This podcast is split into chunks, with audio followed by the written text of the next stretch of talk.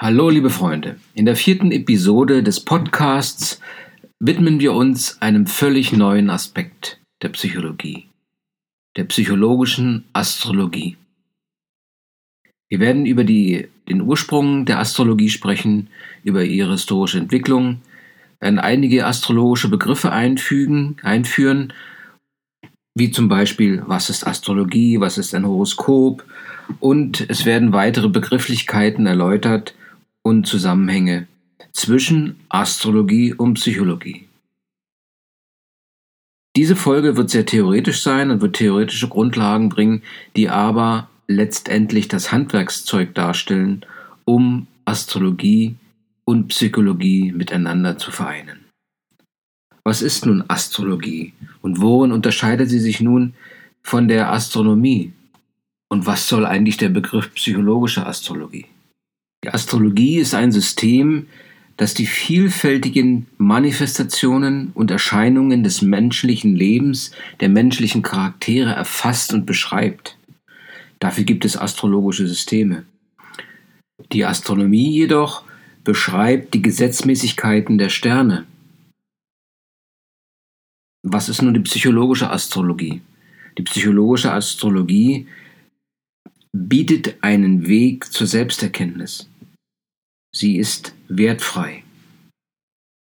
In der Astrologie wird mit Analogien gearbeitet. Analogien sind zum Beispiel Planetensymbole oder die Tierkreiszeichen, die wiederum vielfältige Entsprechungen haben. Und diese Entsprechungen reflektieren auf vielfältige Art und Weise die Charaktereigenschaften und stellen zur gleichen Zeit auch Teilpersönlichkeiten dar. Diese Entsprechungen werden als Analogien bezeichnet. Die Analogie als solche beschreibt verschiedene, aber doch sich ähnelnde Möglichkeiten eines Ausdrucks. Dann nehmen wir zum Beispiel den Mond. Der Mond ist ein Planet, der in der Astrologie für Gefühle steht. Er zeigt wie ein Mensch empfindet und wie er seine Gefühle zum Ausdruck bringt. Und wenn man eine Analogie zieht daraus, dann kann man sagen, ähm, dass der Mond, wenn er gewissen Einfluss hat, das Bedürfnis nach Nähe und nach Geborgenheit reflektiert. Dass er die äh, Sehnsucht nach mütterlicher Fürsorge und irgendwie einfach die Mutter repräsentiert sozusagen der Mond steht für die seelische und äh, emotionale Nahrung, die ein Mensch braucht. Das sind Analogien. Aber wo kommt eigentlich die Astrologie her? Was ist der Ursprung der Astrologie? Die Astrologie hat sich aus der Beobachtung des Geschehens auf der Erde und des Himmels herausgebildet. Im Laufe der Zeit wurden einfach gewisse Zusammenhänge erkannt und aus den Himmelsgeschehnissen wurde Geschehnisse, wurden Geschehnisse auf der Erde abgeleitet. Und diese Erfahrung spiegelt sich in den astrologischen Aussagen wider. Die Astronomie, die in, für lange Jahre mit der Astrologie verknüpft war, bildet die rechnerische Grundlage für diese Vorhersagen. Die Astrologie hingegen nimmt diese Vorhersagen und gibt ihnen einen Sinn. Und da gibt es einen ganz klaren Unterschied, der sich hier manifestiert.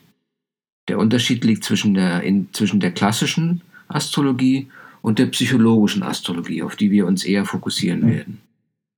Beide gehen von zwölf Tierkreiszeichen aus und nutzen Begriffe wie Aszendenten, betrachten die Planeten, die klassischen, Aspekte und auch die astrologischen Häuser. Der Unterschied von klassischer und psychologischer Astrologie besteht darin, dass die klassische Astrologie wertende Aussagen trifft. Die psychologische hingegen gibt wertfreie Aussagen und ermöglicht demjenigen, dem das Horoskop gestellt wird, ähm, verantwortungsvoll mit seinem Leben umzugehen. Die psychologische Astrologie dient der Selbsterkenntnis, der Selbstverwirklichung und soll die Grundlage sein für eine weitere Persönlichkeitsentwicklung. Und dies ist genau der Schnittpunkt zwischen Psychologie und Astrologie. Und deshalb wird dieser Podcast beide Themen parallel und gleichberechtigt behandeln. Oft hat man schon die Frage gehört, in welchem Sternzeichen man geboren sei. Was bedeutet das? Das bedeutet nichts anderes als eine Beschreibung des Stands der Sonne in einem bestimmten Tierzeichen zum Zeitpunkt der Geburt. Diese Aussage ist sehr begrenzt, sie gibt eigentlich nur einen Rahmen, denn es fehlen die Aspekte und die Häuser, die eine große Rolle spielen. Aber ein wichtiges Wort wurde schon genannt, der, Tier, das Tierkreiszeichen oder die Tierkreiszeichen. Historisch gesehen gibt es zwei Arten des Tierkreises, und zwar den tropischen und den siderischen Tierkreis. Wir wollen nicht weiter auf die beiden eingehen, doch nur sagen, dass wir im westeuropäischen Bereich, also in der psychologischen Astrologie, auf die wir uns jetzt beziehen werden, auf den tropischen Tierkreis eingehen. Er enthält zwölf gleich große Tierkreiszeichenfelder, die jeweils 30 Grad repräsentieren, also 360 Grad, wenn es zwölf sind, und sie beschreiben ein Sonnenjahr. Da dies tropische, der tropische Tierkreis geozentrisch ist, geozentrisch heißt, dass die Erde im Mittelpunkt steht, beschreibt dieses Sonnenjahr eine Umrundung der Sonne um die Erde.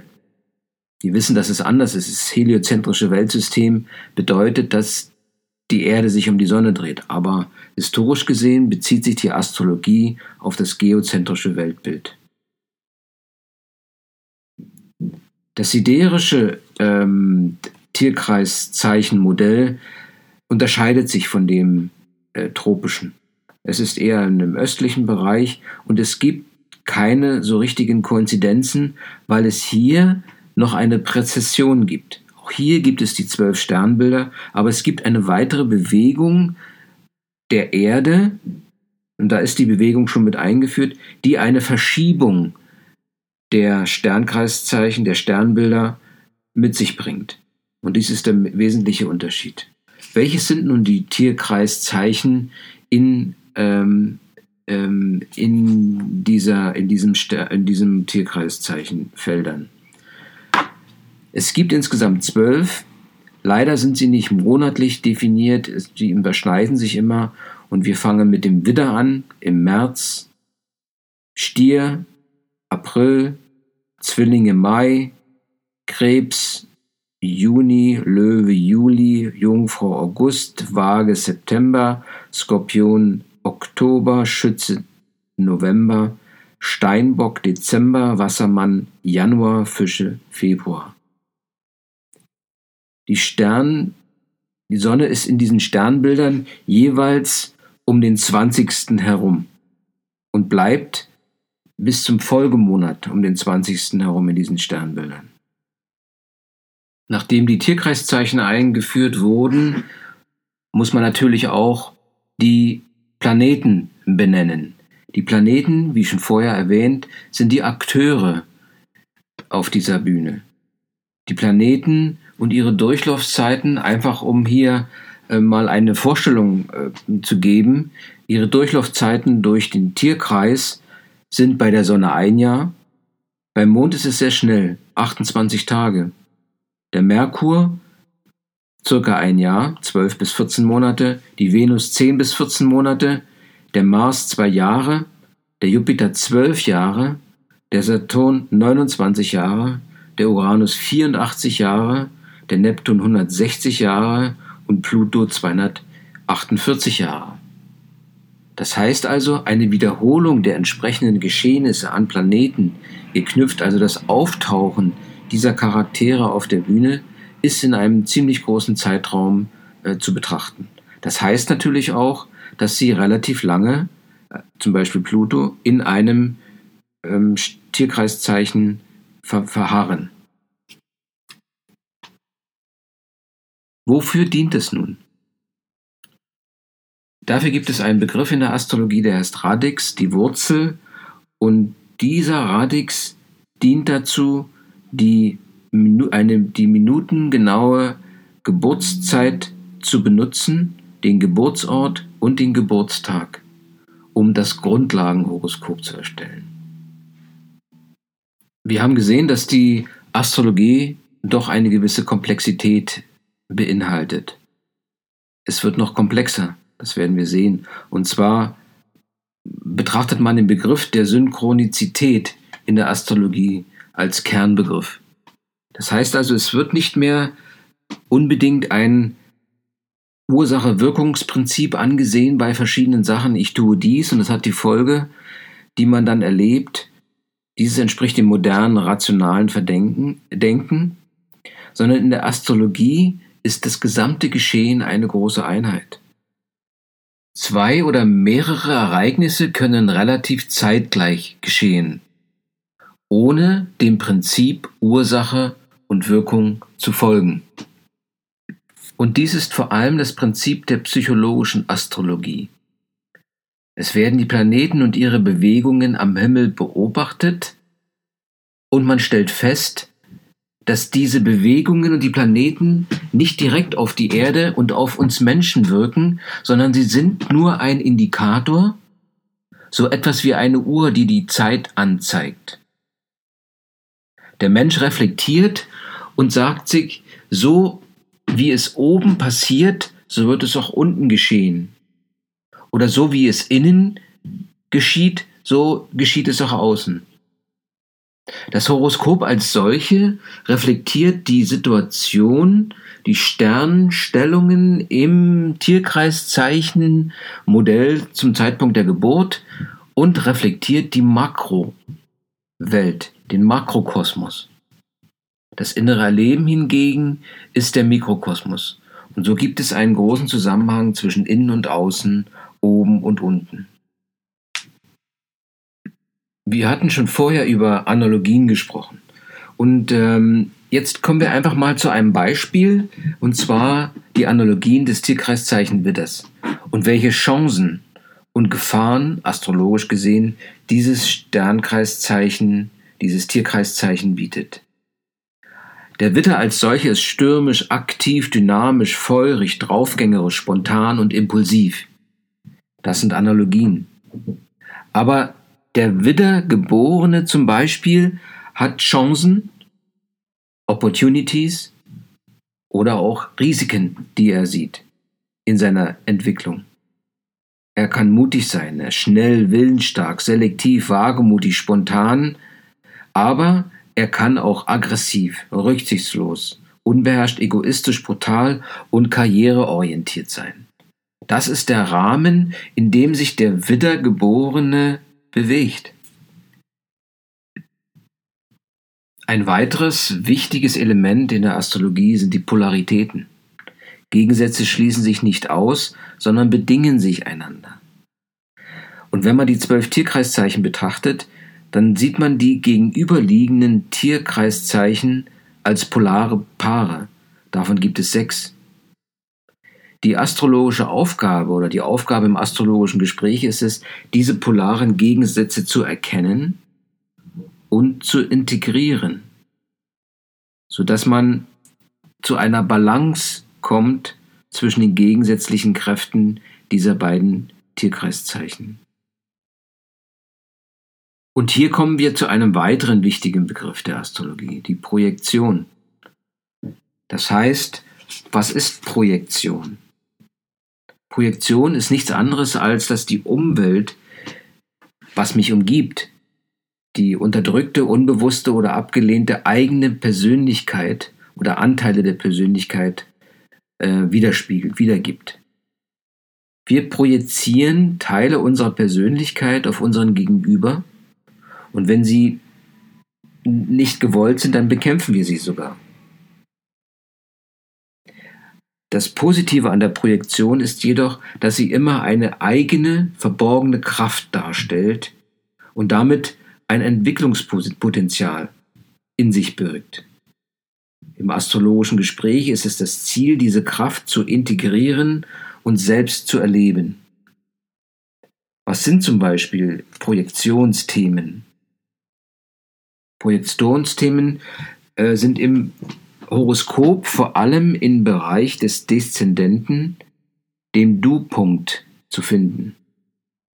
Wenn es möglich wird, diese Kraft in sich zu entdecken und zu leben, dann endet die Projektion. Oftmals wird die Zeit nur als Quantität wahrgenommen. Ich habe zwölf Stunden Zeit oder in diesem Jahr, dieses Jahr habe ich Zeit, um etwas zu erreichen. Aber die Zeit hat noch eine weitere Dimension. Die Zeit hat auch Qualität. Und diese Qualität der Zeit wird durch eine besti besondere, bestimmte Planetenkonstellation definiert. Die Auswirkungen dieser Konstellation können unsere Gefühle beeinflussen, aber können aber auch sich in der Umwelt artikulieren.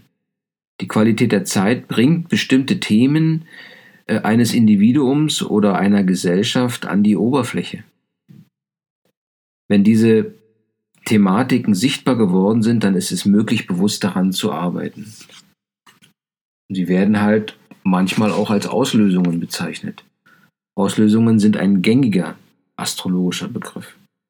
Er steht dafür, dass ein Teil des Horoskops hervortritt oder angestrahlt wird. Die gesamte Aufmerksamkeit richtet sich auf diesen Punkt. Das Thema, das damit verbunden ist, tritt auf besondere Art und Weise in unser Bewusstsein. So kann man sagen, dass die Auslösung der Scheinwerfer ist. Der Scheinwerfer und die Planeten, wie wir schon vorher beschrieben haben, Teilpersönlichkeiten oder Schauspieler und das Horoskop selbst ist die Bühne. Und dies ordnet sich alles irgendwie an und muss analysiert werden. Wenn es um Astrologie geht, wird immer wieder von Aspekten gesprochen. Aspekte sind ein bestimmter Abstand zwischen zwei Planeten oder zwischen einem Planeten und einer Achse. Diese Aspekte können verschiedene Winkel darstellen. Und die Hauptaspekte sind die folgenden. Es gibt die Conjunctio, 0 Grad, Sextil 60 Grad, Quadrat 90 Grad, Trigon 120 Grad und Opposition 180 Grad. Das beschreibt die Stellung der Planeten zueinander. Der Orbis umschreibt den Spielraum, der einem Aspekt zugestanden wird. Also es wird nicht immer 100% präzise ein, eine Gradzahl angegeben werden können und deshalb gibt es den Orbis, der eine gewisse Flexibilität darstellt. Wir hatten gesehen, dass der Aspekt auch in Bezug auf Achsen ähm, dargestellt werden kann.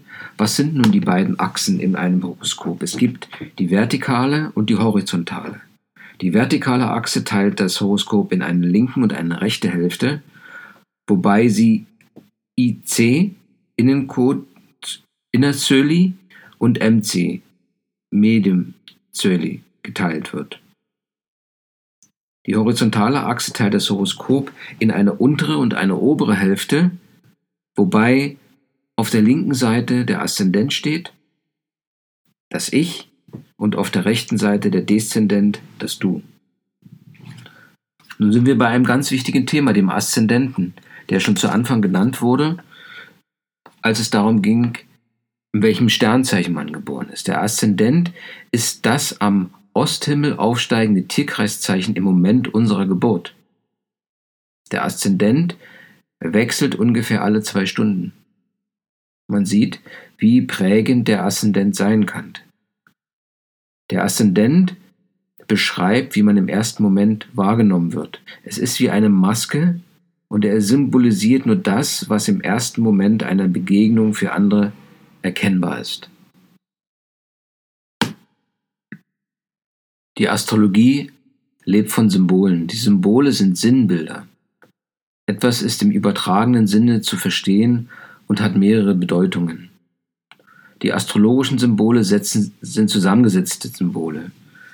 Sie können beinhalten den Kreis, den Halbkreis, Kreuz und Pfeil, wie wir es bei den Planetensymbolen sehen zum Beispiel. Der Kreis bedeutet Vollkommenheit und den Geist, der Halbkreis ist wie eine Schale, er nimmt auf und gibt auch wieder weg und symbolisiert die Seele. Der Kreis den Geist. Das Kreuz steht für Materie und Körper und der Pfeil für eine zielgerichtete Kraft, den Impuls. Eine klare Aussage. Der Kreis steht für, für den Geist, der Halbkreis für die Seele, das Kreuz für den Körper und der Pfeil für den Impuls, für die zielgerichtete Kraft und Bewegung. Zum Abschluss möchte, möchten wir noch einmal auf das Horoskop eingehen. Was ist nun eigentlich ein Horoskop? Das Horoskop ist nichts anderes als eine grafische Darstellung des Sternenhimmels zum Zeitpunkt der Geburt. Demzufolge ist das Geburtshoroskop, beschreibt das Geburtshoroskop eine Grundstruktur des Menschen. Immer ausgehend von dem Prinzip, was außer, was im Makrokosmos geschieht, geschieht auch im Mikrokosmos. Wie sieht man die Welt? Wie empfindet man das Leben? Wie reagiert man darauf? Dies kann ein Horoskop beschreiben. Es geht darum, einen Bezug zu sich selber herzustellen und weniger darum zu beleuchten, was andere, was andere von uns denken. Das Horoskop hilft, dem Plan der eigenen Seele zu folgen. Ein Horoskop zeigt eine gewisse Persönlichkeitsstruktur. Es kann die Fähigkeiten, Begabungen, aber auch Risiken, Stolpersteine beschreiben. Es zeigt Entwicklungspotenziale auf ebenso Projektionen in andere Menschen und Schattenanteile. Ein Horoskop kann dabei helfen, Ängste zu analysieren und sogar Tabuthemen auf den Tisch zu bringen und zu besprechen. Das Horoskop ist eine relativ einfache Grafik, wenn man weiß, wie sie aufgebaut ist. Sie beinhaltet die Tierkreiszeichen, die Planeten, die Aspekte, die Häuser, und die Achsen. Der erste Kreis sind die zwölf Tierkreiszeichen. Die, die Planetensymbole erscheinen im Ring darunter zusammen mit den Aspekten. Die Häuser befinden sich außen auf dem ersten Ring. Der Aszendent ist auf der linken Seite. Planeten und Aspekte werden in den Zusammenhang mit den Häusern gestellt. Und was steht nun eigentlich wofür im Horoskop? Die Planeten beschreiben die Grundbedürfnisse, die Einzelpersönlichkeiten des Menschen. Wer ist gemeint? Das Wer. Die Tierkreiszeichen beschreiben, wie wird das Bedürfnis ausgedrückt. Sind so etwas wie das Kostüm für die einzelnen Persönlichkeiten. Und das Haus ist die Bühne, auf der gespielt wird. Da, wo Planet und Tierkreiszeichen zu finden sind, sie beschreiben den Bereich, den Bereich, wo die Kraft sich zeigt. Der Planet oder die Planeten sind als Teilpersönlichkeiten zu verstehen und als Schauspieler. Das war nun die vierte Serie des Podcasts. Ich glaube, ich habe nicht zu viel versprochen. Ähm, wenn man über die psychologische Astrologie redet, muss man einfach auch auf die Begrifflichkeiten der Astrologie eingehen. Auf die Ursprung der Astrologie, wie wir es gemacht haben, eine gewisse Entwicklung. Es werden natürlich astrologische Begriffe, die immer wieder auftauchen, erklärt. Und vor allem, vor allem, was ist Astrologie im Gegensatz zur Astronomie? Das Horoskop wurde erläutert und auch die entsprechenden Begrifflichkeiten. Mit diesen theoretischen Grundlagen kann man weiterhin gut arbeiten, die helfen, um Psychologie und Astrologie zusammenzuführen. Vielen Dank fürs Zuhören. Freue dich auf die nächste Serie. Bis dann.